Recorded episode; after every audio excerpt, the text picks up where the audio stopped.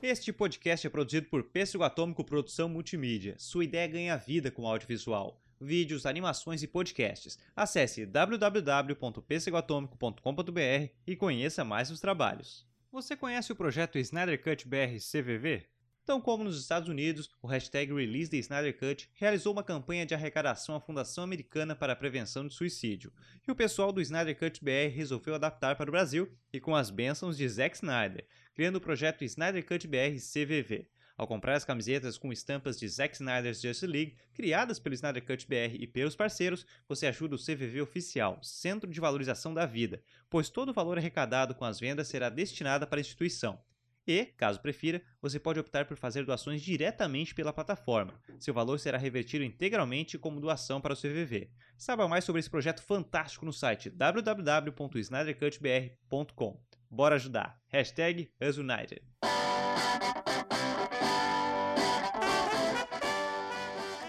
E aí, atômicos e atômicas, eu sou Pedro Gonçalves, este é mais um Pêssego Podcast, na nossa nova temporada de entrevistas, novamente, reforço, muito obrigado a todos que fizeram a primeira temporada ser um sucesso, uma audiência muito positiva, feedback muito legal, e é por isso que nós estamos aqui em mais um episódio dessa segunda temporada. Muito obrigado mesmo. Muito obrigado a você que está conferindo no seu player predileto de podcasts, ou você que está pelo YouTube, enfim, muito obrigado por, pela sua audiência.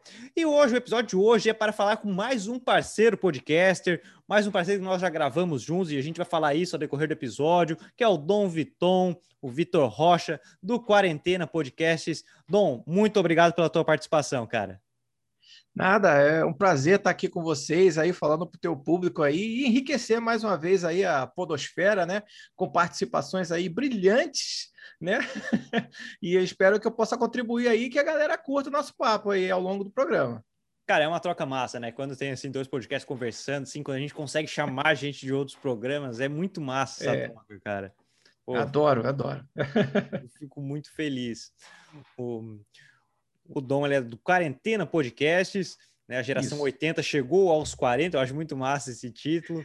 E Dom, já engatando nisso, cara, quando é que surgiu Quarentena? Por quê? Como é que foi a ideia de tipo, vou montar um podcast, vai ser quarentena? Enfim, explica aí, cara. Cara, o podcast surgiu assim. Sabe aquelas resoluções de final de ano? Tu fala assim: caraca, ano que vem eu vou tomar vergonha na cara, vou fazer isso, vou fazer isso.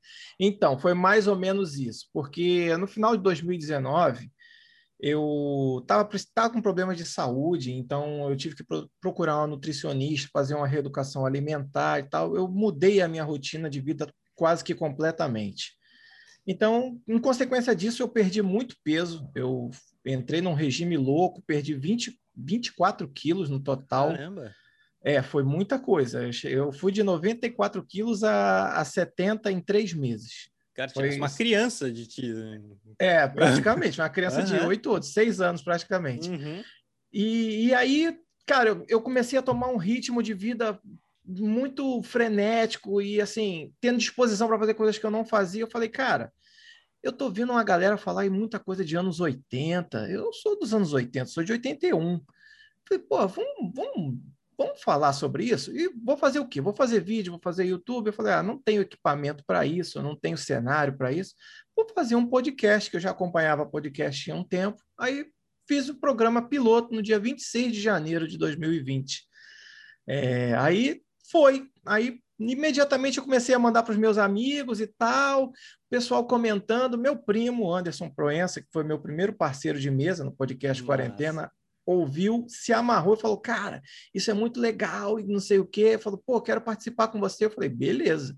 E aí começamos a procurar pauta, procurar assuntos, e a gente conversando no WhatsApp direto e nasceu o podcast Quarentena, a geração 80 que chegou aos 40. Queria só salientar que o Quarentena veio antes da quarentena, não tem nada a ver. Pois é, sabe, eu, quando eu comecei a ouvir o teu podcast, eu ficava pensando nisso. Cara, será que ele começou na pandemia e tudo? Porque, né, cara, coube certinho, assim.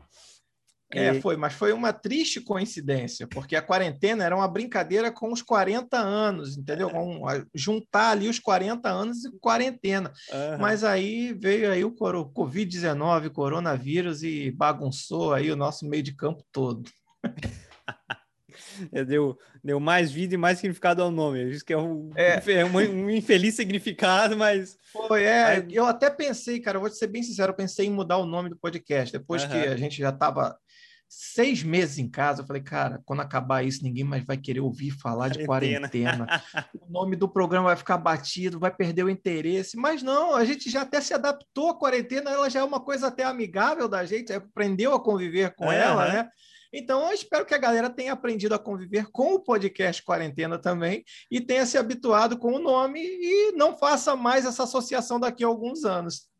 É, torcer para que o, que o podcast o Quarentena se torne o novo normal também, né? Esteja no Pô, novo normal. É. Tô dentro aí, contribuindo para isso e ansiando para que isso aconteça. Cara, muito bom. Eu, eu, eu, vi ali vocês comemorando o primeiro ano, né? 10 mil downloads. Cara, que show, que que massa, cara. Foi, cara. foi muito bom. É assim, é uma vitória dupla, né? Você completar um ano de projeto e com, na mesma semana que a gente completou um ano, a gente atingiu essa marca de 10k.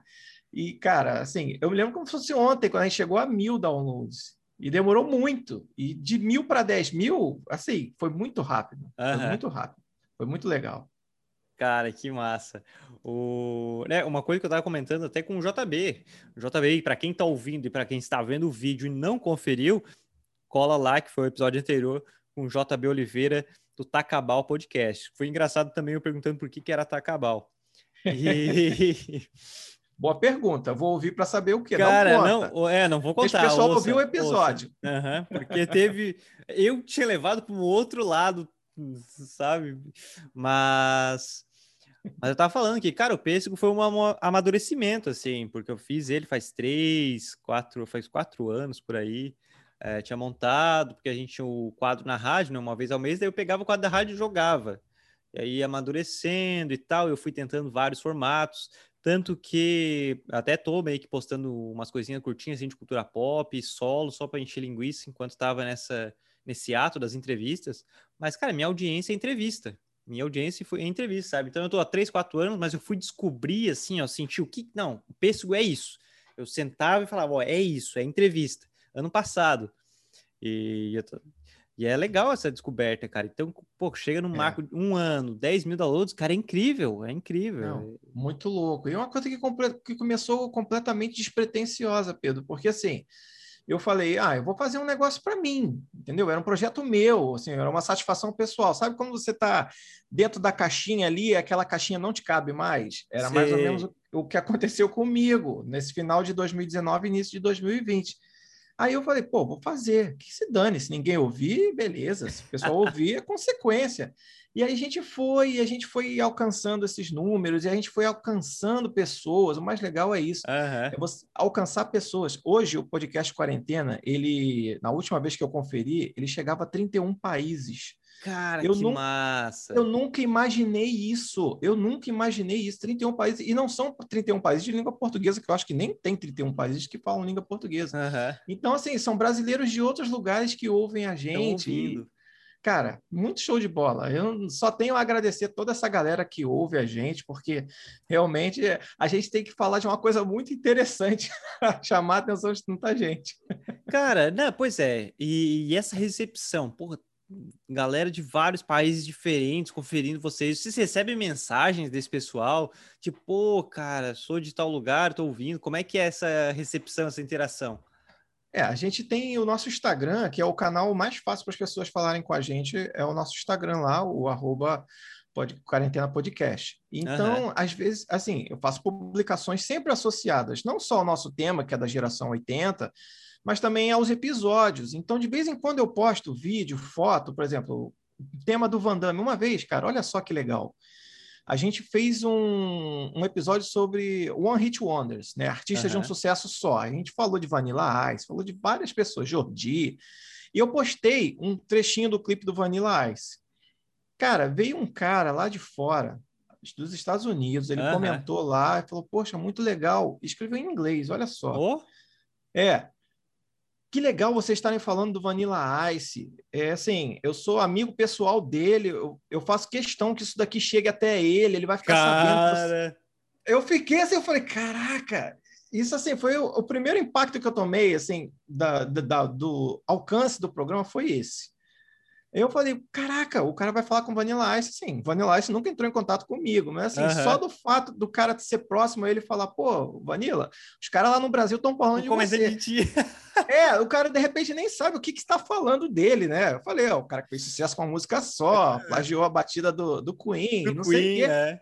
é, aí não, o cara simplesmente falou, legal, agradeceu a gente e não sei se chegou até o Vanilla Ice realmente, mas, pô, a projeção disso aí foi fantástica. Uhum.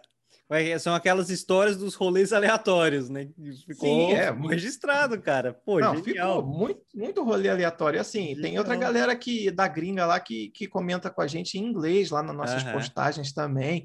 E aqui no Brasil a galera manda direct direto fazendo sugestão de pauta. Ah, vocês têm que falar de. Às vezes o pessoal manda uns negócios também meio absurdos, né? Assim, tem que falar de, de, de briga de baile funk. Eu falei, pô. Nossa! Eu não vou falar específico, de briga. né? É, porque assim, a gente é do Rio, né? A gente é aqui do Rio de Janeiro.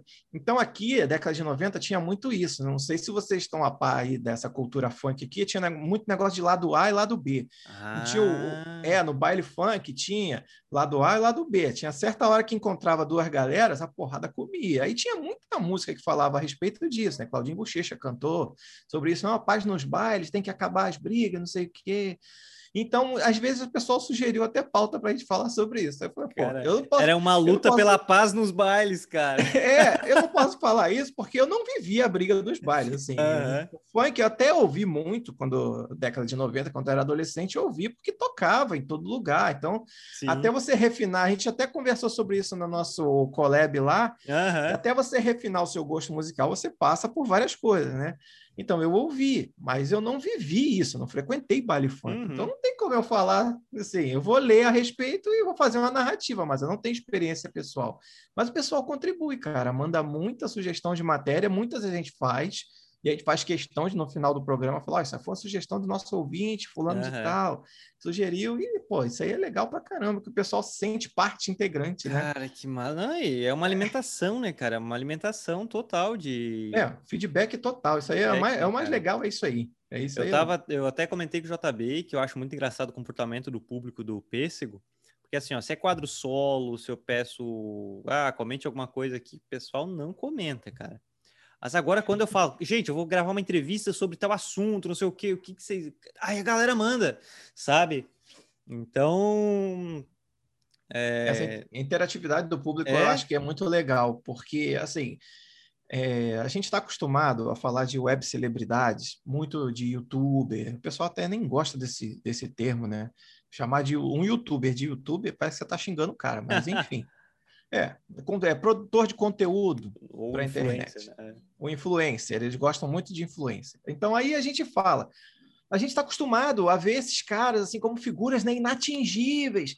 E você acha que não, mas o podcaster, o cara que faz conteúdo para podcast, também é visto dessa forma pelo público. Então, uhum. Pô, é, o, é o Dom, é o Dom Viton lá do podcast Quarentena, é o Pedro do Pêssego nós não somos pessoas inatingíveis, nós somos pessoas como vocês. A gente trabalha, a gente pega metrô, a gente pega ônibus, chega em casa suado, grava aqui com a criança chorando do lado. Uhum. né? Bem isso, cara. A esposa batendo na porta, como é que é? Eu quero dormir. Então, é, isso acontece. A gente é gente como vocês, entendeu? Então, assim, a gente pode falar com a gente que a gente vai responder, a gente não está no pedestal e muito menos a gente está inatingível. Então, eu acho que essa é a diferença do, do público do podcast para a gente que é podcast, é essa proximidade. O pessoal sente mais isso. Cara, e a galera que trabalha com podcast, independente se é podcaster independente ou podcaster grande, a galera gosta de, de conversar sobre as coisas. Eu lembro que eu gravei um especial do livro sobre a história do Joe Shuster, criador uhum. do Superman. E, e aí, como era um podcast dedicado ao livro sobre a vida do cara, que foi uma vida difícil pra caramba, é... eu pedi para várias pessoas mandar um, um, um, pedacinho de áudio falando sobre a importância do Superman. Qualquer imagem, mesmo até quem não gostava, mandava, pô, uhum. não gosto, mas é tem uma figura, né? Primeiro super-herói, não sei o quê. E eu mandei um e-mail pro Fernando Caruso, cara, Eita. E na época ele estava começando o podcast do Zorra, que agora não tem mais, que é o Humor Globo, né? Mas era o podcast do Zorra. Ele estava iniciando o projeto. Uhum. E, e, cara, o Fernando Caruso respondeu. E Mandou olha que legal. Tanto que eu botei lá no final, sabe? Não, vamos fazer a pessoa ouvir até, até o final. E o cara mandou, fez o jabá dele. Ô, gente, tô começando o podcast do Zorra. E é um cara que eu quero legal. conversar com ele para entrevistar, assim, gravar um, entrevista com ele. Mas, cara, então esse pessoal que trabalha com podcast gosta disso, né? Tem esse amor. É tanto que Sim. eu falo, pô, eu gravo os vídeos ali, mas o meu foco é, é o áudio. Eu... É, o áudio, cara, assim, tirando o lado da preguiça, que editar áudio é mais fácil do que editar vídeo, né? Sim. E você fazer toda aquela preparação de cenário é uma coisa que dá trabalho, dá um trabalho que vocês não fazem ideia. Ah, então, assim, entre, entre aspas, o podcast é uma coisa mais fácil. Não é também, porque não sei você, Pedro, mas assim, no podcast Quarentena, eu sou o redator, faço as pautas, faço a edição, faço a mixagem, uhum. faço a mixagem eu divido com o DJ Jones. Não vou também levar o crédito total, né? Senão ele depois vai brigar comigo, vai ficar botando voz fina lá nos meus episódios. ele se vinga, ele tem umas vingancinhas. Então, assim, cara, é muito na luta, é muito, é muito é muito na, na batalha diária, porque às vezes você vai dormir três, quatro horas da manhã editando um episódio para sair no dia seguinte, depois é. tem que trabalhar. E é bem ah. isso. Nossa, o cara trabalha, tem compromisso à noite também, tem as coisas isso. de casa. Tem família, aí... né, cara? Tem família, cara. Aí tu chega, tu tem que gravar, tu tem que editar ou dar uma trabalheira. Mas, Pedro, deixa eu inverter aqui o entrevistador e o entrevistado rapidinho. Vai. Você falou com o John Schuster, mandou, teve essa pauta? Você conseguiu fazer essa entrevista, mano? Como é que foi? Não, não, não. É, foi sobre o livro dele. É... O livro, né? A gente tinha uma parceria com o Companhia das Letras esse ano. Ah, enfim, como ficou um hiato muito grande, não estava lançando episódio, por isso que eu comecei a lançar essas, esses uhum. curtinhas uhum. solo. Nem tem tanta audiência, mas era só para ter a frequência. A gente tinha uma parceria, por dois anos a gente teve parceria com a Companhia das Letras. Um grupo. Então eram várias editoras mandando livros, sabe? E aí aí a gente recebia, comentava do livro e tal, e aí tem um que é, que é um quadrinho, que é um livro, né, livro, mas todo desenhado, bem aquarelado, sobre uhum. a história de Joy Shuster. E, pô, é lindo, é lindo, é lindo, cara. O cara, infelizmente, né, a empresa tinha a DC, ela comprou o personagem, assim, fez uma maracutaia com o cara, comprou muito barato, e aí utilizou tanto que é, DC, quando lançou o Homem de Aço, uma curiosidade aí, ó, lançou Homem de Aço porque estava sendo processado e se não fizesse filme, perdia direito. É, foi. É, foi. E, cara, enfim, o cara morreu pobre praticamente, sabe? O cara era um gênio, criou o primeiro super-herói e tal, manjava de ficção científica, feito um louco e morreu pobre, foi uma sacanagem. Então é um livro muito bonito, com uma carga gigantesca. Uhum. E... Pô, e o pessoal veio atrás, né? O interesse cresceu, né? E, cara, muita gente, assim. Legal. Eu, eu pedi para alguns, outros mandaram e tal, e, e tanto que eu, eu começo o, o, episódio com esses, esses áudiozinhos da galera falando da importância. Até, como eu brinquei, até quem não gostava do personagem comentou. Então, é, mas aí a parte, eu até boto, né? A participação foi do Fernando Caruso ali, que fez um, também a palhazinha dele. Uau, que legal. E o legal, assim, de você buscar entrevistados e buscar essas, essas opiniões, assim, ou essas pequenas participações, é o que o Anderson sempre falava comigo, né? Ele falou, cara, vamos mandar mensagem para todo mundo, não a gente já tem. Né? Assim, se alguém responder, respondeu. Se não respondeu também, não tem problema, a gente parte para outra. E nisso, a gente lá no Quarentena, a gente conseguiu várias entrevistas, cara nessa no, na raça mesmo. A gente começava a mandar mensagem. Tem gente que ignora. Simplesmente não dá nem um sim, não, vou, não vou. Uhum. Tem aquela galera, tem aquela galera que fala, não, vamos marcar. Aqui no Rio tem muito isso, cara. Se você conhece algum carioca ou, ou você vai chamar algum carioca para fazer alguma coisa, ele falar para você, vamos marcar, esquece esquece. Não, vamos marcar sim, esquece. Não, o cara tem que te dar o dia e a hora. Se falar, vamos marcar, já era. Então aqui tem muito disso. A gente fala, não, o cara fala, vamos marcar aí. Depois tu manda a mensagem, o cara ignora você direto. Cara, aqui mas... em Santa Catarina é a mesma coisa, cara. Tu tem que chegar é. com data, ó, tal data, tal, tal, tal, porque, ah, vamos marcar é uma eternidade, cara. Eu tô é, ainda... Uhum. nesse processo de gravação da segunda temporada, fiz os primeiros convites, aí eu fiz os outros convites, mas esses segundos convites ainda não fechei a data, né? Mas, cara, mandei para uma galera, mandei para uma galera, e ainda uhum. quero mandar para mais. E, e tinha umas pessoas que eu achava que não ia responder e que responderam, cara. Responderam. Isso que é legal, né? É, é que, que, parece que são inatingíveis, né? diversas áreas. O que eu gosto é disso, de gravar entrevista com galera de tudo que é tipo de área diferente. E até os que não puderam gravar, explicar, pô, cara, agora eu não tô conseguindo gravar, mas volta a falar comigo tal mês, porque que daí a gente consegue agendar. E eu, uhum. caramba, pô, pelo menos a pessoa respondeu, né? E, e é isso, isso é que é massa, né, cara? Não, isso é bom. É aquilo, né? O não você já tem, então uhum. manda mensagem, manda direct, eu encho a caixa de e-mail dos caras, encho a caixa do Instagram também, vou mandando. Aí algum dá uma resposta aqui, você já investe naquele ali. Fala, ó, não deixa morrer o negócio, não. Então a gente vai, e é, e é assim, e a gente está construindo a nossa segunda temporada também um pouco em cima disso aí, cara. A gente está convidando muita gente para fazer entrevista. Algumas a gente já está conseguindo fazer, outras, assim, por um motivo ou outro, tiveram que ser adiadas, mas a gente está tentando pelo menos uma entrevista por mês uhum. no podcast Quarentena também, para trazer um conteúdo bacana para a galera aí. E quem, quem, foi a primeira entrevista de vocês, assim? Se vocês já postaram alguma em, algumas? Ou Esse ano? É. Ou desde o início? Desde o início, desde o início. Cara, desde o início, vou te falar aqui para você ter uma noção. O primeiro entrevistado do nosso programa foi no episódio 9, cara. Uhum. Foi Danilo Motor, do Tokudok. Cara, cara, que massa. Tokudok é muito legal.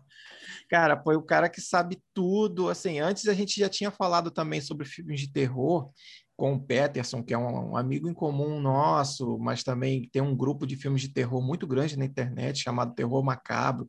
A gente já tinha outros, assim, convidados pouco pouco estrela, assim, o primeiro de impacto que a gente teve uhum. foi o Danilo do Tokudok, cara, aquilo ali foi tenso, foi quase duas horas. uma enciclopédia de Tokusatsu, né, cara? Tudo que você pergunta para ele, ele sabe na ponta da língua e ele conhece os caras da Toei, conhece os caras de tudo quanto é lugar, da Sato Company, ah, tem relação estreita com todo mundo. Então foi o primeiro convidado que a gente teve no programa assim grande, foi o Danilo. Depois a gente falou com o Taylor Fábio também, do canal Coleção em Ação Show, uhum. também fala sobre anos 80 e brinquedo, colecionismo, também um cara que saca bastante. Depois, a gente fez uma entrevista também com Dudu Espinosa, dublador do Capitão América. Entre, entre outros, né? Ele fez hum. o Iron Hide do Transformers, o Garfinho do Toy Story. E tem o Vozenão, é um... né, cara? Tem, também é diretor de dublagem. Uhum. Depois a gente entrevistou Mauro Horta, que é o dublador do Thor. A gente, tá, a gente pegou essa linha do MCU, a galera, cara. Uhum. E, e, a, a galera foi. aí viu, né? É, todo mundo aqui do uhum. Rio. a gente falou com ele também. Depois a gente entrevistou, cara, o BDN do canal Você Sabia. Uhum. Não sei se vocês conhecem ele também, saca de tudo, detetive de cartoons. Ele saca tudo de desenhos antigos, cara, é, é, episódios proibidos, coisas polêmicas, ele sabe demais, cara. E a gente falou só sobre desenhos do SBT com ele. Depois a gente entrevistou a Mônica Rossi, que é a Priscila do TV Colosso. Uhum. Entre outras vozes, né? Ela fez Sarah Connor, do Exterminador, é a dubladora oficial da Kim Bessinger, várias atrizes, Cameron Diaz, ah, por é aí vai. Né? Muito, cara, demais. Aí a gente começou a pegar participações assim de vários outros influencers da área uhum. de games também e tal. E a gente está nessa aí. O Telefábio fez outro caverna, um episódio sobre a Caverna do Dragão também com a gente. Contamos o final da Caverna do Dragão antes de sair aquele episódio fan-made lá. Uhum. A gente tinha contado no podcast Quarentena já o final deles e a gente está aí, cara, na batalha de várias outras entrevistas, algumas já agendadas, umas já gravadas ah, esperando para soltar aí ao longo da temporada. Cara, dublador é uma é, é um grupo que eu quero chamar, assim, eu quero chamar para conversar bastante. Tem vários nomes aqui já na lista. O primeiro, que foi a primeira entrevista, cara, a primeira entrevista do Pesco foi o Wendel Bezerra. Ah, muito legal. Cara, é, foi a primeira entrevista, nem tinha o quadro ainda de entrevistas. Foi porque ele uhum. veio num evento aqui em Tubarão e Aí eu fui lá, a gente tinha pouco tempo de falar com ele, porque tinha muita gente querendo entrevistar, né? Ou bater foto, enfim. É, em, então eu peguei um celular mesmo, né? E fiz uma entrevista ali. Tanto que acho que o episódio ficou 10 minutinhos tal. Eu, entrevista ali pro podcast e tal. E na época não era nem Pêssego Podcasts. Uhum. é Pêssego Atômico. Mas aí, como depois a Pêssego Atômico virou uma minha produtora, a gente produz vídeo aqui, é, a gente tem uma produtora aqui em Santa Catarina, aí uhum. eu, pô, para não ficar o mesmo nome da empresa, vou mudar para Pêssego Podcast. E, e aí, tanto que ele fez uma chamadinha. E ah, você ah, é, siga o pêssego atômico, ou vai receber um Kamehameha 10 vezes aumentado, sabe? Massa pra caramba. Cara, é muito massa. Cara, e eu não sei você, Pedro, mas assim, quando eu falo com esses caras que são vozes, assim, dubladores, seja mulher, seja homem, uhum. são vozes que, que, estão muito presentes na nossa vida, cara. Assim, então é, é inevitável. Assim, eu acho que para audiência também, se é uma galera que é ligada em desenho animado, em filme, em séries, é inevitável você ouvir aquela voz e você não associar a várias experiências, seja experiências aí da sua infância, como experiências até recentes, né? Fala, pô, cara, eu tô falando com um Thor, tu tem noção?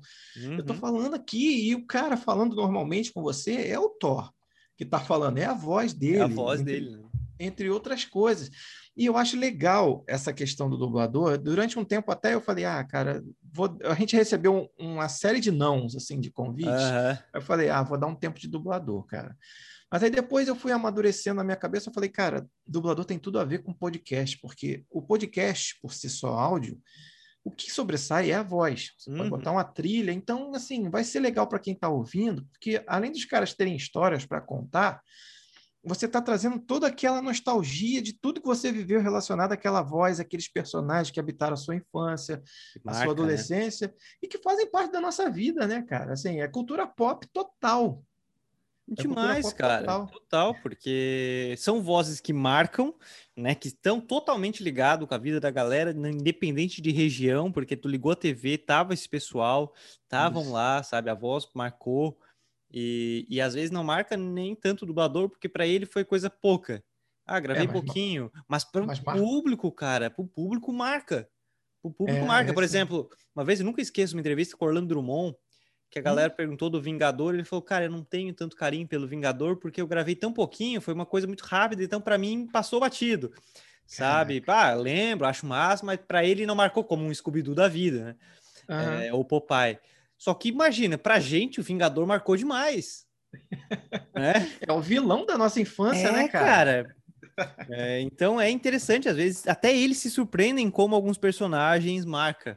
Sim, eles falam até assim que os fãs lembram de coisas que eles não lembram que fizeram. Eu acho que isso, isso aí é, é, o mais legal, né? Porque uhum. a gente ouve e identifica. Assim, quem é ligado à dublagem, eu sou muito fã de dublagem, trabalho de dublagem, sempre falo em todos os programas e não é para encher para encher a bola dos caras. A dublagem brasileira é a maior do mundo. É ah, mas você nunca viu um filme dublado em paquistanês? Eu falei, cara, você pode botar um filme dublado em paquistanês e botar ele em português, você vai sentir, mesmo sem entender as línguas. Você bota para duas pessoas que não conhecem as línguas. Você vai ver que a dublagem brasileira é muito melhor, é, é muito superior. Por isso que eu falo que é a melhor do mundo, disparado uhum. e sem comparativo, não abre para comparativo. E desperta esse interesse na galera. Por isso que tem tanta gente que é fã e a galera identifica mais até do que eles que trabalharam fazendo isso, que para eles é um trabalho, né? Assim, é, para a gente imagina. é uma Os coisa caras... emotiva, mas para eles é o ganha-pão, né? É Quantas coisas não gravam por dia, né, cara? Sim, quantos personagens, pontinhas pequenas, né? Participações pequenas. Então, ah. assim, para a gente que ouve, fica para eles é um trabalho, mas é muito legal. Eles mesmo falam, pô, cara, é muito legal esse carinho que vocês têm pelo trabalho, porque se para ele é o trabalho que é o ganha-pão, para a gente admirar, a gente está admirando o trabalho dele. É igual, pô, você chegar lá, vai numa padaria, compra um pãozinho e fala, pô, pode chamar o padeiro lá que eu tenho que dar o parabéns para esse cara. O pãozinho dele é muito bom. É a mesma coisa. O artista vive disso, o né? Ator, do né? reconhecimento. O ator, principalmente, o... ele vive disso, do aplauso e do reconhecimento do público. Exato, cara. E realmente a dublagem brasileira é a melhor do mundo. É, eu já vi filmes dublados em diversos idiomas. Eu sempre procuro pesquisar como é que é a dublagem em outro idioma, tal, tal, tal. Não tem, cara, não tem. Não. A mesma qualidade de sincronia, de interpretação, de expressão, é outro, é outro. Tem filmes que eu particularmente prefiro dublado, cara. Tem filmes que eu não consigo ver em inglês, sabe? É. Porque a Acontece qualidade muito. de dublagem é muito fantástica. É... Muito boa. Uhum. Acontece mesmo, acontece. E principalmente filmes que a gente já acostumou a ver desde criança dublados, né? Sim. Se você vê ele, ele na língua original hoje, você vai dar aquela estranhada, né? Pô, Cara, estranho. Eu Não, tenho dificuldade em demais em ver filme do The Rock em inglês, cara. Assim, eu vejo é praticamente todos os filmes, é, eu vejo de prim primeira vez que eu vou ver, eu vejo em inglês. Sempre. Uhum. Maioria, seja né, no cinema, tal, tal, tal, tal. Mas eu sempre gosto depois em casa verificar como é que ficou a dublagem. O mais caro, The Rock, é porque eu me acostumei com o vozeirão. E aí tu vai comparar a voz original do cara, parece que é mais fininha. Não, e a impressão mesma... que você a impressão que, que a gente tem é que aquela voz da dublagem combina muito mais com o ator do que a voz do dele original. Não é? Não Exatamente, isso, cara. A voz do The Rock não é essa, a voz dele aí não tem nada a ver com ele, a voz da dublagem é ele. Porra, uma voz mais fina num bicho gigante desse, cara, bota, sabe? Não, não cabe, não cabe. Aí, o Robert Downey Jr., Marco Ribeiro tem uma. Putz. Cara, Marco Ribeiro é, é fantástico, né? A voz é dele, é como, como marcou, marcou como Robert Downey Jr., é, Sherlock Holmes, por exemplo, são filmes que, cara, para mim, assisti, assisti em inglês tal, mas não, para mim é tem, muito diferente. Tem, tem, tem. É muito é. diferente. É. Eu sou fã. Eu gosto também demais do Marco Ribeiro. Gosto demais. Eu, eu sou fã de vários dubladores aí, desde a infância. Se a gente for ficar falando de dublador, oh. ah, a lista aí vai cria, longe. Aí cria um pod... aí o nosso podcast vira sobre isso, né? É, só sobre isso. cara, mas já engatando aqui, é porque assim, ó, trabalhar com nostalgia não é fácil, cara. Tem que ter um pensamento, não. tem que roteirizar muito bem para ficar uma coisa que passe uma informação. Porque o que tem muito na internet é canal de nostalgia barata sabe? Ah, não, é só porque, ah, nostalgia vende, vamos pegar esses pautas aí, vamos ficar fazendo um vídeo, principalmente no YouTube, né? É, vídeo barato sobre nostalgia. E, cara, tu está trabalhando, pô, não vende por vender. Nostalgia é uma coisa tão bacana, um sentimento tão gostoso. Faz um roteiro interessante, faz um debate legal. É uma coisa que eu gosto do podcast de vocês, é essa fluidez que tem nas conversas, na dinâmica. Bacana. Dá para ver que tem um, vocês botem um sentimento ali mesmo. E, mas como é que é esse teu processo? Tu te policia, tu te cobra? Como é que tu vai pensando assim, cara, não, vou trabalhar com nostalgia, mas vamos montar um, uma coisa legal. Vamos montar uma coisa. Cara, é complicadíssimo, porque quando a gente começou, a gente foi selecionar as pautas, tá, os temas, a gente vai falar assim, vamos falar de coisas que a gente gostava, falar de coisas que a gente se identificava, óbvio, que aí você fala com muito mais prazer e com mais conhecimento de causa, uhum. porque você vivenciou aquilo. Mas eu faço questão, toda vez que eu vou roteirizar uma pauta, vou pegar ali, eu falo, cara, a gente vai falar aqui hoje sobre esse assunto aqui, e a gente associa sempre alguma vivência da gente, porque aí é o, é, é o núcleo da, da nostalgia, é isso daí. É você associar com uma coisa que você viveu. Por exemplo, ah, vamos falar de Xuxa. Aí eu vou falar, cara, eu não vou fazer um programa sobre Xuxa, porque a Xuxa não era a minha apresentadora favorita quando eu era criança. Então, se eu vou fazer de, falar de Xuxa, eu vou falar ela com um, um tema jornalístico. Então, a nostalgia não vai atingir o nível que eu preciso que ela atinja. Uhum. É diferente se eu for falar, por exemplo, de Simoni. A Simoni é um nome que é recorrente demais no nosso podcast. Porque, cara, eu era apaixonado pela Simone, então eu via tudo que era do Balão Mágico, eu tinha disco, tinha LP, tinha tudo. Então a minha conexão pessoal de sentimento com a Simone é muito maior. Então passa isso para quem está ouvindo. É igual eu falar de Angélica. Angélica era minha apresentadora da, das loiras, era a minha uhum. favorita. Então, se eu for fazer um programa um dia sobre apresentadoras infantis, eu vou falar muito melhor de Angélica do que eu vou falar de Eliana, que eu vou falar de Xuxa, principalmente, que eu não tinha um disco sequer da Xuxa. Uhum. Então, assim, é, vai ser mais complicado, apesar de saber que a Xuxa tem uma legião de fãs. Então, assim, seria até injusto com esses fãs eu falar sobre uma coisa que, de repente, não está ali dentro do meu gosto pessoal e eu não vou conseguir desenvolver da maneira que eu gostaria. Por isso que essa nostalgia, esse cuidado é muito maior das que a gente tem para roteirizar e falar de coisas que a gente curtiu, coisas que a gente viveu, como é, videogames. Cara, falar de videogames dos anos 80, dos anos 90 é muito bom. Por quê? Primeiro, eu jogo até hoje. Uhum. Eu vai falar assim: ah, você não joga PlayStation 5? Não, não jogo PlayStation, nem o 4 eu joguei, nem tive. Somos dois, cara, não tem saco, não tem saco.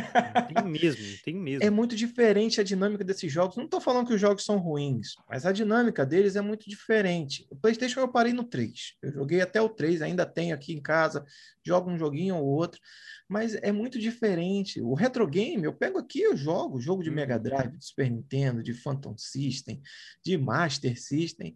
E, cara, eu perco horas jogando isso. Então, falar desses jogos, falar desses videogames, é muito legal, porque você tem essa conexão emocional e você está falando com coisas que você vivenciou e você está uhum. aí no teu dia a dia, né? Você está vivendo isso até hoje. Não é o que você falou, a nostalgia barata. Pegar um quadro, jogar um monte de imagem na tela só falar, não, porque isso aqui foi de 74 a 85, uhum. não sei o quê. Aí fica não fica legal. Então, assim, a gente tentando trazer emoção da nossa parte, transmitir a nossa emoção para quem está ouvindo, acho que é muito mais legal e é isso que faz cativar a audiência. Eu acho.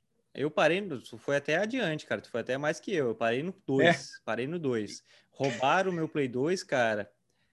E entraram, entraram no apartamento, roubaram o Play que 2 isso? e tal. Nunca mais joguei nada, cara. Não tive nem vontade de comprar outro. Parei, parei. Roubou, roubou, ah, foda-se. Nunca mais. só, só game antigo, cara.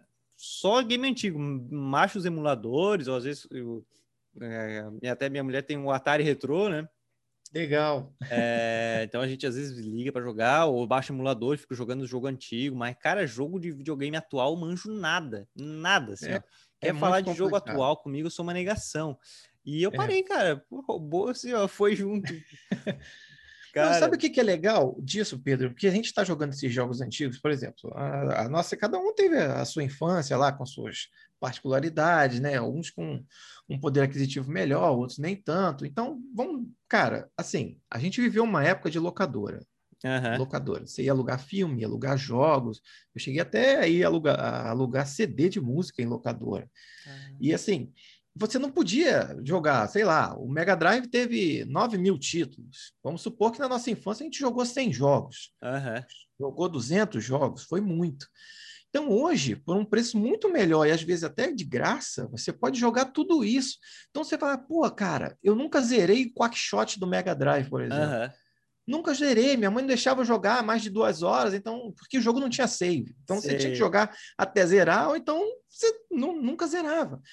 Aí, hoje você pode pegar esse jogo que você jogou há 30 anos atrás, há 25 anos atrás, e zerar ele aqui no sofá da sua casa, e com a cabeça que você tem. Você vai lembrar de como passava uhum. aquelas fases. E se você não souber, porque você chegou num nível do jogo que você não chegou, você vai lá, tem no YouTube, né? Tem como é que faz para passar, você vai lá, faz e joga e você zera. Uma coisa que você começou a jogar com 10 anos, você vai terminar com 40. Cara, uma coisa que me marcou muito, é quando eu era pequeno, passava muitas minhas férias nos meus padrinhos lá em Santa Maria, lá no Rio Grande do Sul. E a gente ia caminhar, você para caminhar, e lá tinha uma parte do camelô, né? Cara, era maravilhoso, porque assim, ó, era caixa grande, cara. Era, sabe aquelas caixas de máquina de lavar? Sim. Só com fita de videogame, cara. Só com fita. Nossa! Só com fita, cara. Você dava, se tu era criança, tu, tu mergulhava ali dentro. Porque tu cabia, aquela caixa era maior que tu. Era fita, é. cara. E os caras iam ali vendendo. Cara, era muito massa. Que e eu achava interessante, porque naquela época, acho que era, já tinha. É, até na época, acho que já tinha um Play 1 ali. E, e mesmo aí já com videogames de CD, a galera gostava de comprar aquilo. Claro que daí foi perdendo. Mas eu achava muito massa, cara. Achava muito massa. E a fita, ela tem um, uma mística diferente do CD, né? Assim, uhum. Hoje em dia, você nem, nem CD, nem Blu-ray você compra mais, a mídia física praticamente está acabando. Você uhum. baixa o jogo, joga tudo no HD, daqui a pouco o videogame vai ser só um HDzão, né? Porque... Agora, tanto que agora estão vendendo a versão para disco e a versão só digital, né? É, porque. E os jogos cada vez maiores, né? Se antigamente, vamos lá, o Blu-ray tem 9 gigas, não, o Blu-ray tem mais, acho que são 25 gigas um Blu-ray. Cara, um jogo de 25 gigas, vamos hum. lá, você tem 20 jogos no HD, é meio terabyte só de jogo. e 20 é jogos não é coisa, muita cara. coisa. Não, e, é. 20 jogos não é uma quantidade de jogos muito grande. A gente está falando Sim. aqui, de repente, na nossa infância, você jogou 100, 200 jogos de Mega Drive que vinham num cartucho, uns cartuchos que tinham uma memória ridícula, né? Cara, o primeiro, por exemplo, a gente falou ali do Play 1, o primeiro memory card Memory isso. card era um mega. Olha isso, e guardava os saves, Lembra? né? Coisa e aí, naquela época, a gente já comparava com os jogos que a gente jogava antes, que era na fita, e pensava, caramba, o Mega é muita coisa, cara. Sabe? O que, que é o Mega hoje? o Mega, uma gravação de podcast, o computador fica louco quando a gente vai editar, abre aquele, abre o Audacity lá para editar Nossa. o podcast. O computador já bota a língua para fora, cara baixa várias trilhas. E o, e o para quem não sabe, o, o arquivo de edição de podcast dá um DVD. Ele fica, às vezes, um arquivo, Grande. dá um save de 4 GB, de 2 GB, é. de 4 GB. Uhum. Então, você imagina aí, um mega, um jogo com um mega, cara. Tem noção? Era, era, era assim, é uma memória ridícula, muito mas tinha louco. um conteúdo, o conteúdo daquele um mega era muito grande. Assim, sem fazer a comparação de capacidade. Mas o que os caras faziam com pouco, com pouca memória, era fantástico. Tanto que está aí até hoje. Até hoje tá, a galera tá jogando esses jogos aí, porque foi feito na raça. Muito, muito trabalho. Cara, é muito bom. É muito é nostalgia. E, é, e, nostalgia. E esse, esse sentimento, esse, esse, é esse mundo que a gente né, tem, cara? é esse mudo que dá na gente é justamente a nostalgia. Isso não tem preço, cara. cara, tem. é bom demais, é bom demais. oh, cara, oh, res... olha só, e agora falando, deu para ver como a recepção foi positiva, porque, pô, só na conversa o cara já dá esse silêncio de sente, pô, olha só, o olho brilha, é. lembrando, né? Uhum. É, é muito massa, cara. É, às vezes bate a saudade, eu baixo aqui no, no emulador, baixo nos jogos antigos só para brincar. E mas como é que foi surgindo depois? Eu, eu vi que o podcast vocês têm parcerias, né? Sim. É, como é que foi essa parceria? Como é que chegou? Poxa, olha só, tá, tá com ouvintes, a gente pode, pode ir atrás de parceria, ou ela veio, pô, gostei do conteúdo de vocês. Como é que funcionou isso aí? É, cara, a gente começou, depois que o podcast começou a ganhar uma notoriedade, a gente começou a entrar em contato com algumas empresas. Aí uhum. tinha gente que você mandava assim, ah, porque a gente tem um podcast. Eu falava, tem o quê? O que, que é isso? O que, que é podcast? Aí você explica o que, que é, manda um fragmento do podcast, porque às vezes a pessoa não tem Spotify, o cara não ouve, ou não sabe que no Spotify, além de ouvir música, dá para você ouvir podcast. Aí, assim, a gente abriu a janela para muita gente que não uhum. conhecia essa modalidade de mídia. E a gente foi apresentando, foi apresentando. Aí um ou outro fala: Ah, gostei disso aí, vamos fazer uma propaganda? Vamos. Aí o pessoal, pô, legal, né? Aí a gente começou a gravar, por exemplo, na Look Cafeteria, que é um dos nossos patrocinadores, a gente começou a gravar lá. A gente começou a pegar parcerias pequenas, às vezes, de outras empresas, né? Que, pô, é legal esse tema que vocês falaram, acho que tem oportunidade para o público de vocês tem a ver com a nossa marca e tal. E a gente começou a fazer isso. Mas assim, grana, grana mesmo, né? Não dá. Não dá. Hum, assim, mas, cara, assim, para quem é podcaster, cara, se o cara falar assim, é. ó, ó, eu vou divulgar o, o episódio de vocês para alguns contatos, botar nas redes sociais, se vocês falarem de mim, o cara fala, cara. Porque essa é. divulgação faz uma diferença gigantesca. Faz, e quando a gente faz é, e traz convidados, assim, mesmo que, como a gente falou, não são convidados ilustres, né? Não tem uhum. assim, uma projeção de mídia muito grande, mas são assim, a galera que é conhecida no YouTube, uma galera que é conhecida no Instagram. Cara, isso dá um salto. Eu vou te falar, esse, esse episódio que a gente gravou com Danilo do Tokudok uhum. é o episódio mais baixado de todos os tempos do podcast Quarentena até hoje, mesmo depois de quase um ano que ele foi lançado. Então, assim, dá uma projeção, cara. Pô, a gente falou com o Danilo. O Danilo colocou lá no, no YouTube dele, ó, galera, vai sair um, uma entrevista que eu fiz aqui com a galera. Pô, cara, no dia, no primeiro dia que foi ao ar o, o episódio, eu vi números que eu nunca tinha visto. Eu me uhum. Eu falei, caraca, vai estourar, vai estourar, a gente vai sair, a gente vai ser chamado Pedro Brial, a gente vai falar na Globo. Mas não é assim, né, galera? Não é para tanto. Aí depois aí eu fui botando o pé no chão, né? E... Ah, é muito foi massa, descendo. cara. Ah, mas isso não tem preço, cara. Essas parcerias assim que a gente faz com a galera, de chamar para fazer essas contribuições, às vezes ela é muito mais valiosa do que um patrocínio, né? Uma parceria comercial, assim. Porque é conteúdo, né, cara? Uhum. A gente tem prazer em oferecer o conteúdo, mais do que outra coisa, né?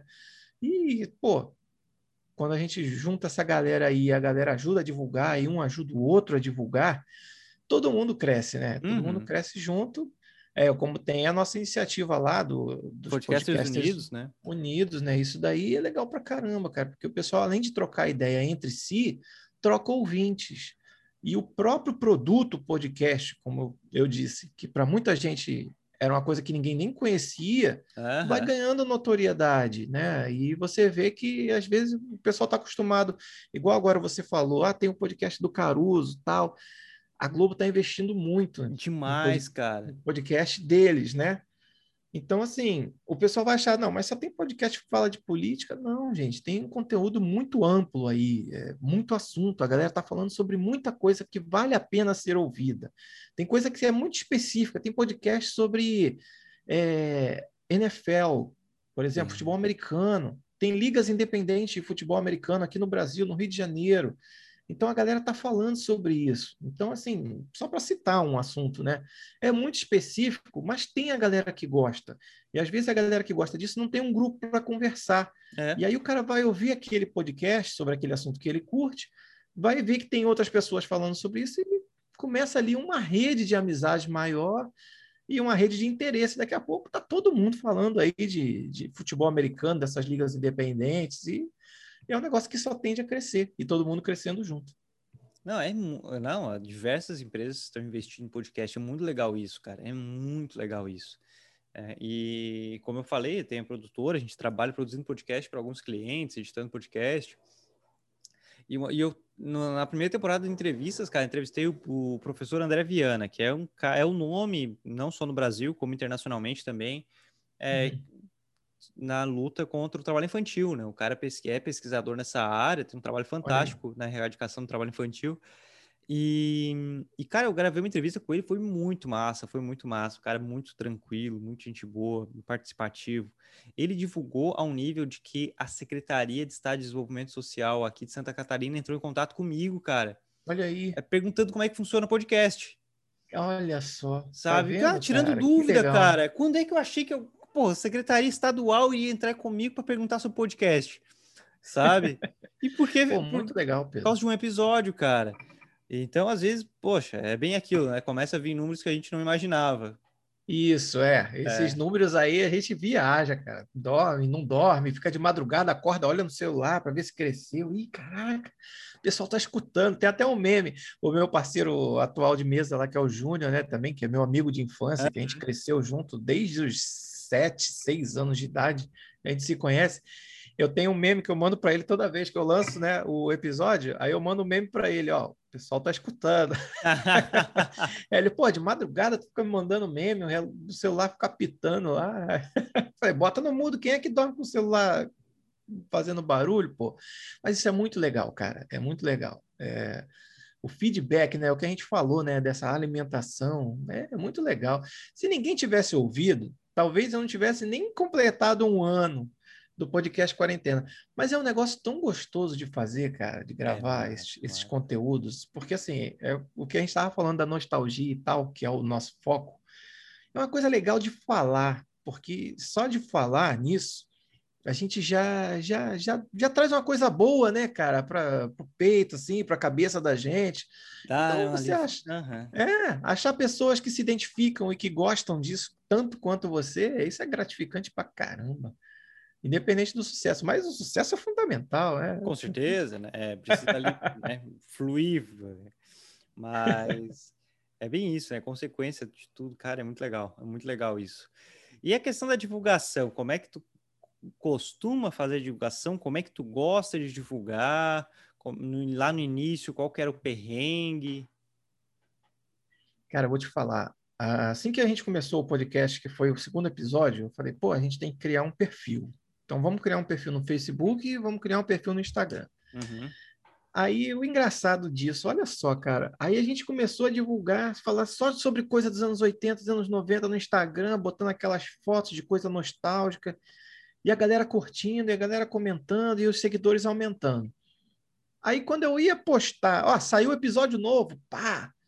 Aí, por exemplo, uma foto que você bota de um, de um Walkman Sony lá, que era, tinha 80 curtidas. Você faz uhum. uma postagem do episódio sobre o Walkman Sony, tem 15 curtidas. Uhum. Pô, cara, tem alguma coisa errada aí. Será que o pessoal sabe que a gente é um podcast? Aí eu, fiz, eu cheguei a fazer um videozinho institucional. Quem segue é, a gente. É, cara, é, é, muito tosco o vídeo. Eu não recomendo ninguém assistir isso, nem você, Pedro, como produtor. Por favor, não vai fuçar o nosso Instagram para procurar esse vídeo, que é ridículo. Tava pensando nisso. É, é assim, que é podcast? Aí tinha uns quadrinhos animados. Podcast, você sabe o que é podcast? Podcast é um programa de rádio que você pode ouvir em qualquer lugar, a qualquer momento. Aí tem, cara, mas assim, para as pessoas saberem o que que era. Porque cara, as, é muito complicado você associar os seguidores à audiência, pelo menos é. até hoje. Eu acho que a gente tem essa dificuldade de fazer, é, de encontrar esse público comum entre seguidor e audiência é meio complicado. Você deve ter experiência parecida, né, Pedro? Tem, cara. Não é todo seguidor do Pêssego que, que ouve. É, contrário, se fosse, eu tava muito feliz. Pô, ia ter, é. muito, pô, ia ter download pra caramba. Sabe? O... É. Até lembrei que eu ia comentar, até lembrei que eu ia comentar antes, é que é bem isso. É, explicar podcast é uma coisa muito louca. Tem pessoas que não gostam que a gente compare com rádio. Isso. Só que, cara, não é toda a população que vai entender o que é um feed, o que é um feed Isso. RSS, o que, que é assinar uma, sabe? Então tu tem que comparar, porque é áudio. É, é. Aqui em Tubarão tem a Rádio Tubá. Rádio Tubá, é, ela tá na transferência para FM, ela era AM, não sei se já uhum. fez, uhum. mas a princípio ela é AM. A galera lá é parceiraça, eu, eu tenho uma parceria com eles há anos, de qualquer coisa que eu tenho que divulgar, eu tenho espaço lá, uma atenção fantástica, ligada é, é ligada à catedral aqui, né? Uhum. E, cara, o pessoal queridíssimo, mas a audiência deles é muita, muitos idosos. Uhum. É por estar ligado à igreja, essas coisas, Sim. né? Então, cara, é, é, é, inevitável quando eu vou falar de podcast, eu tenho que comparar com rádio, porque eu, pô, sabe? É, é, é, é a linguagem que eles vão uhum. entender. Né? Quando... Então a gente tem que falar de uma forma que eles vão, entendam o que, do uhum. que, que uhum. você está falando. Senão, a partir do momento que você começa a falar podcast, podcast, o que, que esse cara está falando? Aí o cara para de te escutar, simplesmente. Quando teve essa parceria da Companhia das Letras e a gente começou a fazer material literário, eles cederam espaço para a gente ir lá no programa, falar sobre.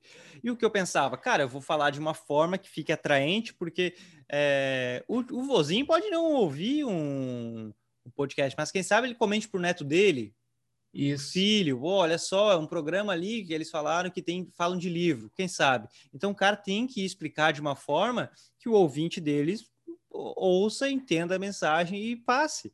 Então, é mais não, ou menos, é né? é mais ou menos isso aí, é isso aí. Agora, eu completando a sua pergunta de divulgação, então a gente fez essas, esses dois perfis, no Facebook e no Instagram. Aí no Instagram foi onde cresceu muito o, o, número de seguidores. No Facebook eu chamei os amigos, tipo, 2% dos amigos curtiram a página. Uhum. Então, aí é legal pelo Facebook, porque você pode pôr o link, o cara só vai clicar e já vai abrir um Spotify se o cara estiver é. vendo do aplicativo. No Instagram não te permite isso. Tem que jogar o cara, se você já tiver mais de 10 mil, ou não arrasta para cima, ou jogar aquele famoso link na bio, né? É, link que... na bio que ninguém Nossa, vai. Ninguém vai. Dá uma desanimada aquele link na bio. É. Ninguém vai. Aí o que, que eu comecei a fazer? Cara, eu comecei a entrar em tudo que era grupo de anos 80 de nostalgia ah, do Facebook. Boa, boa. Tudo que todos os grupos você pode imaginar. É, retro gamer, anos 80, lembrança, nostalgia, fui entrei em todos. Toda vez que saía episódio, eu fazia uma artezinha falando, né, do tema, óbvio, que às vezes eu jogava até a própria capa do episódio, né, que vai para o Spotify, eu jogava lá, jogava aquela descrição do Spotify e jogava os links uhum. para a pessoa ouvir. Cara, tinha postagem, teve uma postagem uma vez que a gente falou do, do Street Fighter, jogo do Street Fighter, que deu 3 mil curtidas. Caramba! Em, em um grupo. Caramba. Em um grupo, que eu, eu joguei tudo. Se você só for somar todos, bateu 10 mil curtidas. Aí lembra que eu falei lá no negócio do, do episódio do Danilo, né? Você vê os números aumentando. Eu, caraca, estão curtindo pra caramba. 3 mil, se 1% desses caras, tá ótimo, 10% né? desses caras escutarem o episódio, eu tô feito, vai bombar. Cadê? Não, cara.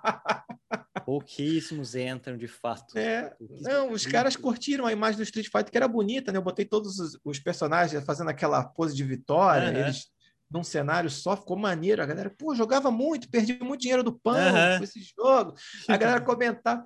Cara, passou de mil comentários, de três mil curtidas, mas não se converteu em audiência. Uhum. É, eu tava então, olhando aqui porque eu tô com, com, uhum. o perfil aberto aqui. Não, não vê o meu vídeo, não. Não, não. não.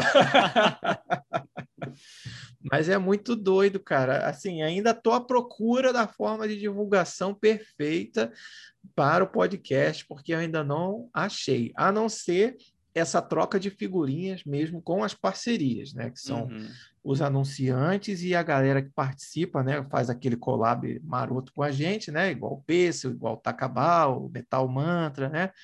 Participa e a gente faz essa troca de público, né? Porque aí sim a gente está falando para um público que já consome o podcast. Aí eu acho legal, aí eu acho válido. Não, o nosso collab lá, entre quatro podcasts, foi até na rádio aqui, né? A gente colocou na rádio Passou, aqui. cara. E eu falei para minha mãe ouvir, eu mandei o link ah, para é? ela. Mãe, ouve aí que eu vou passar no rádio. e ela ficou lá. Ela ficou lá pelo celular, ouvindo na rádio online, né? Cara, foi aquele programa que a gente fez sobre rock and roll dos anos 90, né? Nostalgia Rock. Foi muito bom. Cara, eu e falo. Dá no... para fazer a parte 2. Eu falo no, no podcast ali com o JB que eu vou dar um bom dia grupo, aquelas figurinhas de bom dia lá no nosso grupo, cara. Para ver se reativa, né? a gente gravar mais um, cara, porque, pô, tem muito assunto que dá para falar tanto no Pêssego quanto no Tacabal, quanto no Quarentena, Metal Mantra, enfim, tem muito assunto. Só, da, só sobre bandas 80, 90 dá pra fazer uma segunda parte fácil. Faz, faz. É. E a gente nunca fica preso a isso, né, cara? Porque é. o assunto vai rendendo, puxa um fio, puxa aqui, puxa aqui, puxa ali, vai, você vai chegando e vai abrindo, vai abrindo. Quando você vê, você está num emaranhado, uma teia de aranha que você não consegue sair mais, né? Sempre busca, traz história, né, cara? Sempre tem história. Não, e história de rock, história de cinema, a gente tem muita história para contar. e, e essa, não, e anos, falar de anos 80, cara, sempre gera pauta, sempre gera pauta porque vocês até têm um episódio sobre isso, mas tem muito, tá tendo muito remake. Tá, tá, além de remake, tá vindo muita coisa meio que atual, mas que brinca, que flerta com os anos 80, 90. A gente está muito.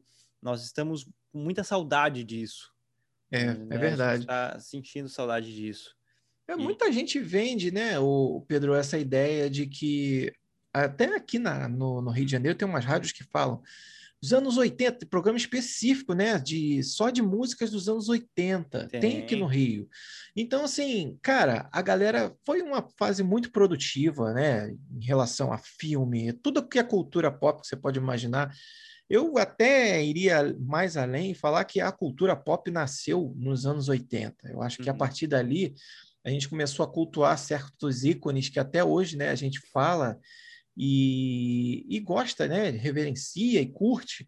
Tudo isso surgiu lá. Ah, você vai falar, mas o Superman é da década de 30, o Batman é da década de 40. Sim, tudo bem. Esses caras já eram os personagens que são hoje. Mas tudo isso ganhou uma projeção muito maior, eu acho que foi da década de 80 para cá, tanto em relação à música, como em relação a cinema, quadrinho, games, tudo isso nasceu ali. Por isso que essa década de 80 é uma coisa tão tão viva, né? tão presente ainda, e, a galera gosta de, de lembrar. E ela foi uma década viva em todos os sentidos, de cor, de roupa, de tudo, né? Teve, foi, foi uma coisa de bem. De mico, de vergonha Nossa, também. Foi, cara. Foi, foi. de moda, né? Sabe? Então, foi rico demais. Foi, cara, foi, foi bem colorido, assim, foi bem chamativo. É, e eu sinto também que a galera gosta de pensar em anos 80, porque hoje está tudo muito fácil. Tá tudo muito entregue. Então, é, a galera tá é, comprando de novo vinil, é, VHS, tá, tá querendo trazer um pouco isso. A, até tem coisas atuais sendo lançadas num, num perfil retrô, porque hoje a gente está tudo tão fácil que a gente sente falta um pouco disso. E tanto que parece que você, ano passado, ano retrasado, parece que vinil tinha vendido mais que CD. Foi, foi 2019. Foi é, a primeira né? vez na história, desde a criação da mídia em CD, que o vinil vendeu mais, ou seja, no primeiro ano do CD, o CD já passou o vinil. E só depois, olha quanto tempo depois o vinil recuperou isso daí. É? Eu compro vinil, cara. Eu compro CD também. Mas eu compro vinil. Até mês passado eu fiz duas aquisições, está até no perfil aí que eu postei. Uhum. Eu comprei um LP do Information Society, que é uma banda dos anos 80 que eu amo, e um LP duplo do Dangerous, do Michael Jackson. Caramba! Assim, cara, eu comprei na, na, feira que tem aqui no Rio, que só vende coisa usada, né? Uhum. Pô, cara, são discos que eu queria ter quando eu era criança e não tive. Estou realizando esse desejo de consumo agora, 30 anos depois da minha infância. Cara, é ano legal. passado, o quê? Muito legal. Ano passado, eu ganhei do meu tio da rádio. É, uhum. O Fernando lá, que a gente comentou, ganhei de presente o vinil do O Astro Internacional, o Astro da novela original. A novela. Né? É, é aquela primeira, Francisco Cuoco. Francisco Cuoco, ele é a capa. Tô, tá com ele aqui. Tô com ele aqui. Caraca. Ganhei o Astro Internacional, Som Livre, cara. O antigão. Que maneiro. e eu te caramba. pergunto, você tem onde ouvir? Cara, eu tinha. Vou ter que comprar ah. um novo. eu tinha, vou ter que comprar um novo. Eu tinha aqueles da Sony, sabe? Uhum. Mais antigo ou esses modelos retro recentes? Não, não, antigo, é porque era é. daquela época, era do meu padrinho, ele me deu. E eu vou te falar fim, uma coisa. É, na, Quando foi roubado, roubaram também. Pô, mas que prejuízo você tomou, hein, cara? Ah, foi foda. E Caraca. sabe o que eu mais sinto, cara? Hum. Não é o videogame, não é. É que, cara, levaram no meu cobertor predileto, cara. Ah, não, que sacanagem. Porra, cara, roubar até cobertor, velho. Porra, maluco. Eu, cara, o que mais me dói é o cobertor, cara. Cara, é o que você sincero, sente falta cara. toda noite, né? É o, cobertor, dormir, é o cobertor, cara. Pô, ah, cara, sei lá, videogame se eu quisesse, eu juntava grana e comprava um novo. Toca disco também. Ah, cara, aquele cobertor é aquele cobertor. aquele que já é molinho, né? É, do seu cara, jeito, tu, você já cara, tem aquele toca nele, ele já se, já se, molda. Se molda. Né? Putz, ah, isso não cara. se faz. Que bandido bunão esse que vai cara, roubar foi, cobertor. Foi, foi, triste, cara. Eu sinto muito. Sinto... Oh, mas voltando à questão do vinil e do CD, que também é nostalgia. Cobertor também é nostalgia, tá? mas voltando lá, e esses, esses aparelhos recentes que tem retrô, de, principalmente vitrola, uhum cara, não é a mesma qualidade de som do vinil, do player de vinil, a vitrola, a zona lá, original da década de 80 e 90, não. Não, e outra coisa. Fabricante, mas não é. E outra coisa, cara, sempre, sempre, você que está pensando em comprar um retrô, dá uma pesquisada no usado original, dá uma pesquisada, porque esses retrôs, cara, esses dias me ofertaram um, eu neguei porque eu fui pesquisar sobre. E não uhum. foi má intenção da pessoa, porque ela tinha comprado sem saber é, esses novos, cara, não são tão feitos para alguns tipos de vinis. Isso. Então, é, às vezes o cara compra um retrô, assim, mais pelo pique, pô, olha só que bonitinho, é novo, mas é retrô, e ele acaba estragando o seu vinil por não, não ter a mesma compatibilidade. É, quem vê de fora, assim, acha que é tudo a mesma coisa, mas não. Ah, tem, tem, cara, tem tudo, né? Gramatura, essas paradas todas. Uhum. E, e, tem muito, muito é, toca-disco novo que está prejudicando os vinis, cara. Tá, é terrível. E tem uns que eles simplesmente convertem o analógico, né? Que a, a vitrola ela é uma leitura 100% analógica, é. tanto que é aquele processo de agulha, né? E ela converte aquela leitura analógica para um som digital. Ou hum. seja, você está ouvindo um MP3. É?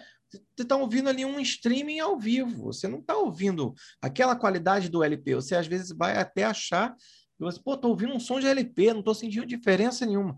É por isso, porque ele faz uma conversão ali automática para um som digital. Dependendo da forma como você vai reproduzir esse som, se for numa caixinha Bluetooth, pior ainda. E agora tem, é, umas vitrolas com saída Bluetooth, é, que eu acho, isso aí é o cubo. É, oh, é o cara... Fusca com motor de Camaro. Não existe. Pô.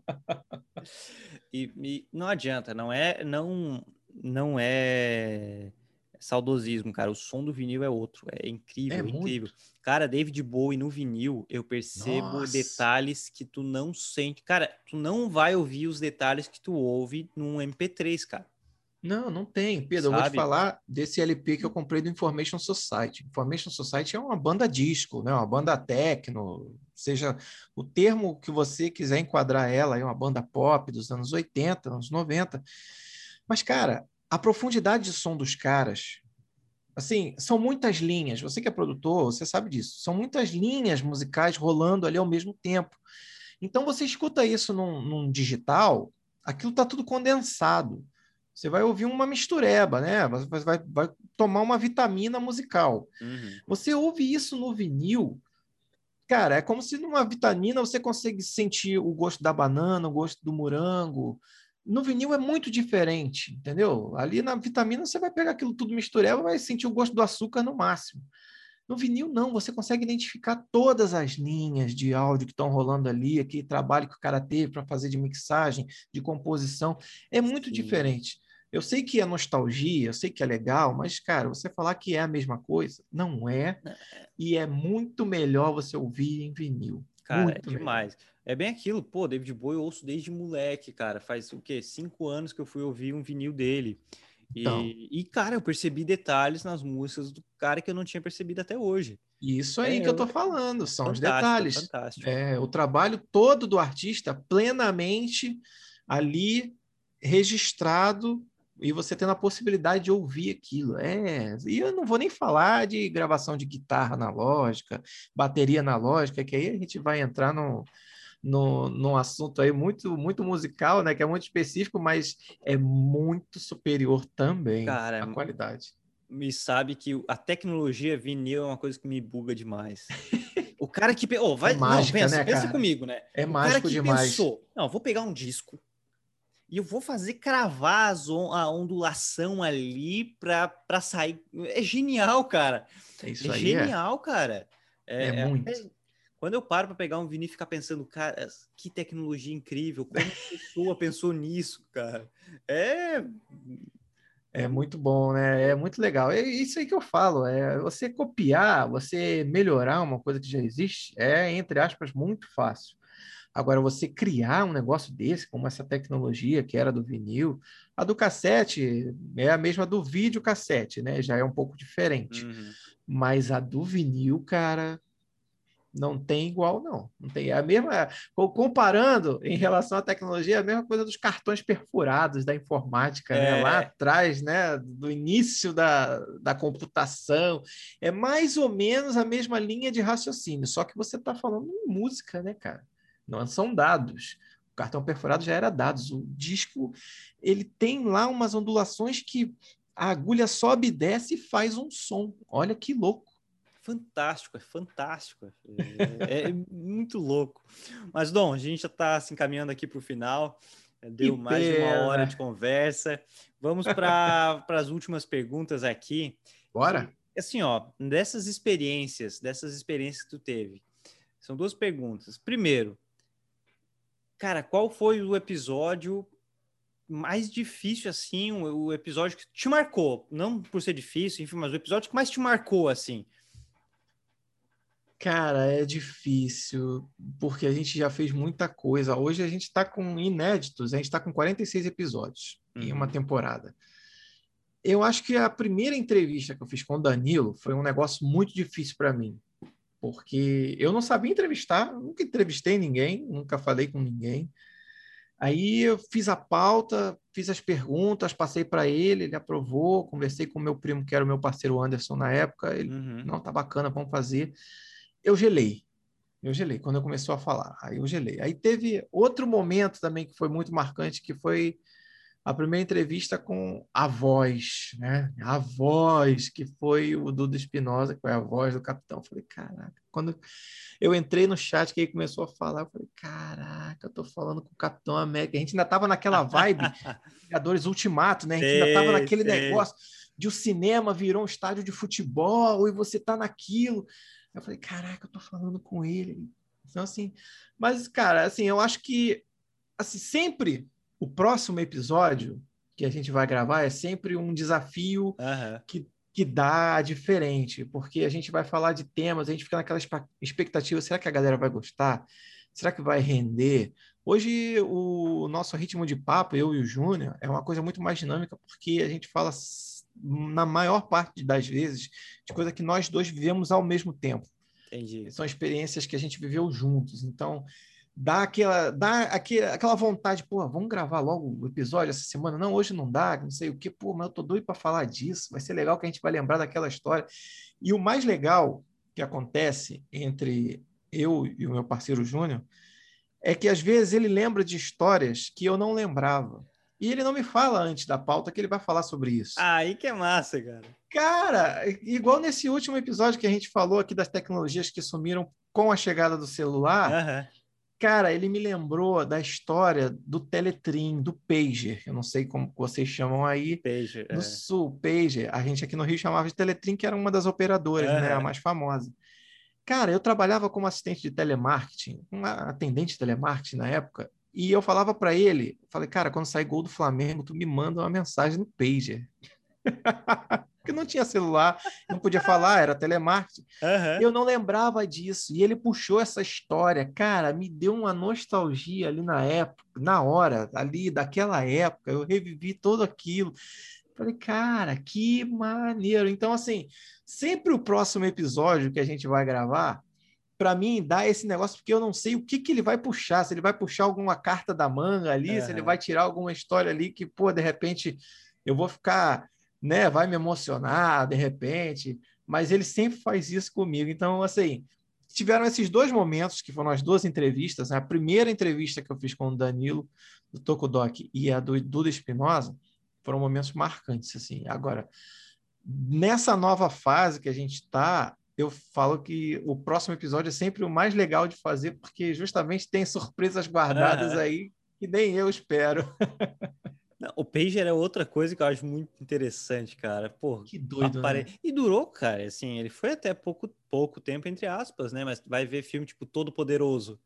Sim, ainda, ainda tinha usando o Pager, Pager, né? Tinha. O Pager teve dois estágios, o Pedro, que assim, o primeiro ele era muito específico porque você só mandava um número de telefone. Uhum. Então a pessoa que tinha um page ela tinha que achar um telefone para retornar a ligação. Uhum. Esse alfanumérico, que foi o que a gente teve, já foi uma segunda geração do pager. Então já te possibilitava trocar mensagens entre aspas. Você não podia escrever, você só podia ler. Mas, por exemplo, você recebeu um recado da sua mãe, ó, passa no mercado, traz açúcar tudo bem, não precisava retornar. Uhum. Ah, gol do Flamengo e tal. Ó, você passou naquela prova, tua nota foi tal. Uhum. Eram recados mais completos. Mas aí, quando veio o celular com o próprio SMS, SMS, né? Que você podia responder, o pager morreu. Agora eu vou te falar, já que a gente entrou nessa nostalgia, fazendo também uma propaganda desse nosso último episódio de tecnologias que o, super, o celular superou. Tá muito bom, tá muito bom. Tá, tá muito engraçado. É, até o pessoal tá elogiando bastante. Cara, um negócio que eu falei lá que era a filmadora, aquela de fita, a filmadora, aquela grandona que você botava no ombro aqui. Eu, e tinha, tinha uma tomada, cara. Tinha tomada, ela eu, não tinha bateria. Eu, eu, tinha uma até pouco tempo. Tinha tomada e tinha luz. Você tinha que segurar uma lâmpada aqui para iluminar.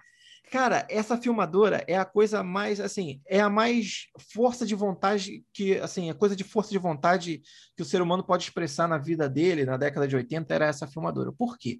Essa filmadora, ela filmava com uma fitinha pequena, então você tinha que filmar naquela fitinha pequena, você tinha uma fita que era adaptadora para você ver aquela fitinha pequena no videocassete, e se você quisesse gravar essa fita para uma versão oficial do videocassete, aquela fitinha da filmadora, você tinha que apagar para usar na próxima filmagem. Você não podia ficar com aquele filme para sempre. Então você tinha que ter a filmadora e dois videocassetes em casa. Era uma coisa de muita força de vontade para você ter uma fita, uma gravação amadora, uma filmagem amadora na sua casa. Tinha que ter a filmadora, um videocassete para passar a fita no adaptador e outro vídeo para gravar ela para uma fita VHS. Então, ah. cara, é assim. Quem passou por isso e hoje reclama porque está demorando para baixar um filme. E, e era sabe. caro esses equipamentos, cara. Já era Caríssimo. caro, era, já era caro tu ter um VHS. Sim. Era cara do teu. E, e aí depois o pessoal pergunta, pô, por que, que nos nossos anos 80 a gente não tinha a cultura dos americanos? Porque o americano tem vídeo para tudo. Tem. O americano tem vídeo para tudo. Ele nasceu e já estava sendo filmado. Caiu o primeiro tom, estava sendo filmado. Mas porque lá era mais acessível, cara. Se tu ter um VHS já era um, já era um grande, um grande trunfo. Tu ter uma é. filmadora e um VHS, meu Deus, é patrão. né? É. E a filmadora e dois vídeos cassete. Oh! Aí tá o presidente, era, cara. É a filha do Silvio Santos, ah, pô. Ah, não, tá é. Não tem, não tem. Cara. Nesse nível. Cara, muito bom, muito bom mesmo. Tom, muito, muito, muito obrigado, cara. Deixa ah, aí o teu, faz o teu jabá, fala da quarentena, onde o pessoal pode conhecer.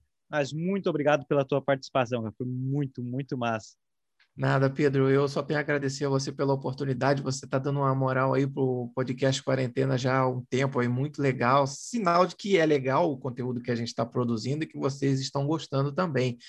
Eu quero deixar a galera que não conhece o podcast Quarentena, a geração 80 que chegou aos 40, você pode procurar em qualquer player ou no agregador de podcast. Se você botar quarentena, vai aparecer alguns, inclusive alguns que devem ter começado aí durante a pandemia com o mesmo nome que a gente, mas que às vezes tem um episódio, dois só. Então você vai achar um monte. Se você quiser achar a gente, o modo mais fácil é jogar a geração 80 que chegou aos 40. Não tem erro, só vai aparecer a gente lá com a nossa logo. E ouçam, porque é legal pra caramba. E se você gosta disso, nostalgia, anos 80, anos 90, nosso Instagram também tá lá, arroba Quarentena Podcast, para você seguir e ver lá as bobagens que a gente posta lá, tanto vídeo como imagem. E o nosso podcast tinha uma frequência semanal. Nesse ano, a segunda temporada, a gente está com um problema de agenda aí, por enquanto está saindo de 15 em 15 dias, mas a gente de vez em quando vai soltar uns episódios especiais para preencher esse intervalo de 15 em 15 dias aí, para não deixar a galera sem conteúdo, porque a nossa intenção é fazer um conteúdo de qualidade, não vai ficar gravando só por gravar, né? Igual a gente falou, e o cara joga vídeo de nostalgia de qualquer jeito na internet, a nossa intenção não é essa. Então, uhum. a gente prefere demorar um pouquinho mais para lançar um negócio de qualidade para vocês do que ficar lançando qualquer coisa aí. E mais uma vez, obrigado aí ao Pêssego Podcast, ao Pedro Gonçalves, nosso anfitrião, e desejar sucesso a vocês e que a parceria continue aí, que a gente, sempre que precisar, está à disposição, meu amigo. Cara, fica assim, ó, as portas estão abertas sempre que quiser participar, que tiver uma pauta. Pedro, ó, quero falar sobre isso. Cara, tá, tá aberto, pode vir, pode. Beleza. Sabe? Fica bem tranquilo. Muito, muito obrigado por ter aceito o convite, por ter esse papo muito massa. A gente falou de muita coisa. Falou. Falar de vários assuntos. Muito obrigado mesmo. Pessoal que está ouvindo, vai lá conferir o Quarentena Podcast. Tá? É, é muito bacana, é uma, são conversas muito divertidas e vale a pena tanto seguir no Instagram quanto seguir o feed. Muito obrigado a você que ouviu pelo seu player predileto, muito obrigado a você que viu pelo YouTube. Ó, daqui a pouco tem mais episódio, então fique atento que daqui a pouco vai estar lançando novos episódios e esse curtiu, vai nos episódios anteriores, vai lá, ouça, tem diversas entrevistas dessa temporada, entrevistas da temporada anterior, conteúdo aqui no feed não falta, então muito obrigado e vai lá conferir e até o próximo episódio, se gostou, deixa assim, ó, manda mensagem, fala, cara, fala sobre tal assunto, fala com muito prazer, dê nome de entrevistas, enfim, muito, muito obrigado a todos que ouviram. Um forte abraço, um beijo e até mais.